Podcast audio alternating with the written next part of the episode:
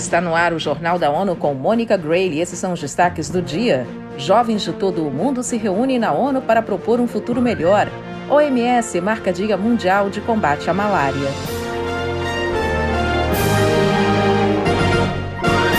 Um espaço de diálogo dos jovens com os países membros das Nações Unidas. Uma oportunidade para expressar preocupações com o rumo do planeta. Essas são algumas das metas do Fórum da Juventude. Quem tem as informações é Felipe de Carvalho. Esta é a agenda do Fórum da Juventude, que começa nesta terça-feira no Conselho Econômico e Social das Nações Unidas, ECOSOC, em Nova York. As discussões são sobre a recuperação após a crise da Covid-19 e a implementação completa da Agenda 2030 para o Desenvolvimento Sustentável, ODS.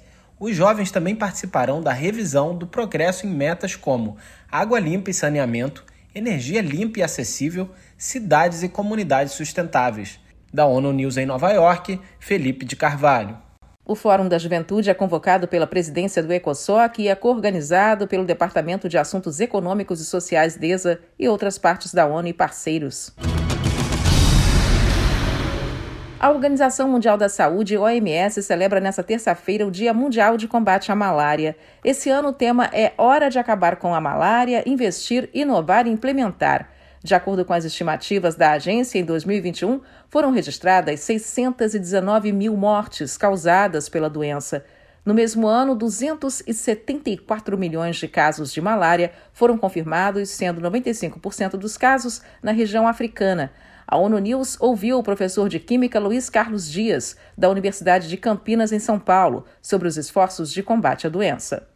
No nosso consórcio aqui na América Latina, nós temos um objetivo bastante ousado, que é o de entregar candidatos pré-clínicos de alta qualidade, que possam prosseguir em estudos mais avançados até se tornarem tratamentos eficazes, acessíveis, seguros, baratos e com baixa toxicidade, mesmo para grupos mais sensíveis, como crianças e gestantes.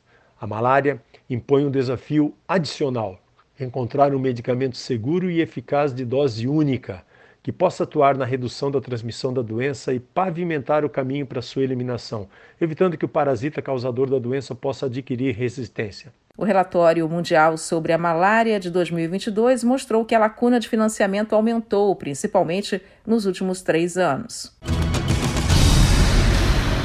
Dietas veganas ou apenas com consumo de peixes que excluem carnes, ovos e leite não possuem todos os nutrientes necessários para a saúde.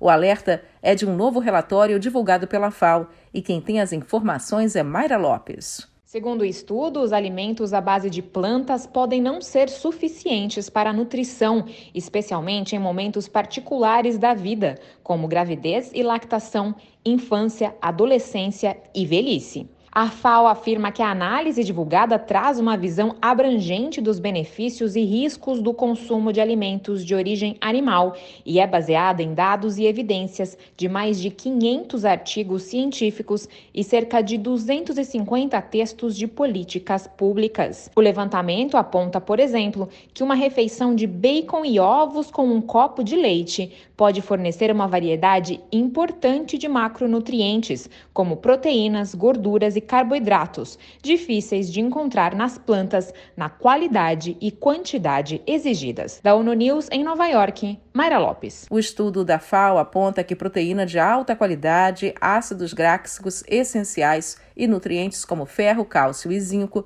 são fornecidos por proteína animal e têm importantes funções de saúde e desenvolvimento. E o Conselho de Segurança deve debater nesta terça-feira a violência no Sudão. Desde 15 de abril, tropas do Exército do país e paramilitares das Forças de Apoio Rápido, RSF, estão em combates na capital Khartoum e outras partes da nação africana. O secretário-geral da ONU, Antônio Guterres, pediu que ambas as partes parem imediatamente com a violência, retornem à mesa de negociações e restabeleçam a paz mais 420 pessoas foram mortas e pelo menos 3 mil ficaram feridas nos confrontos desde 15 de abril.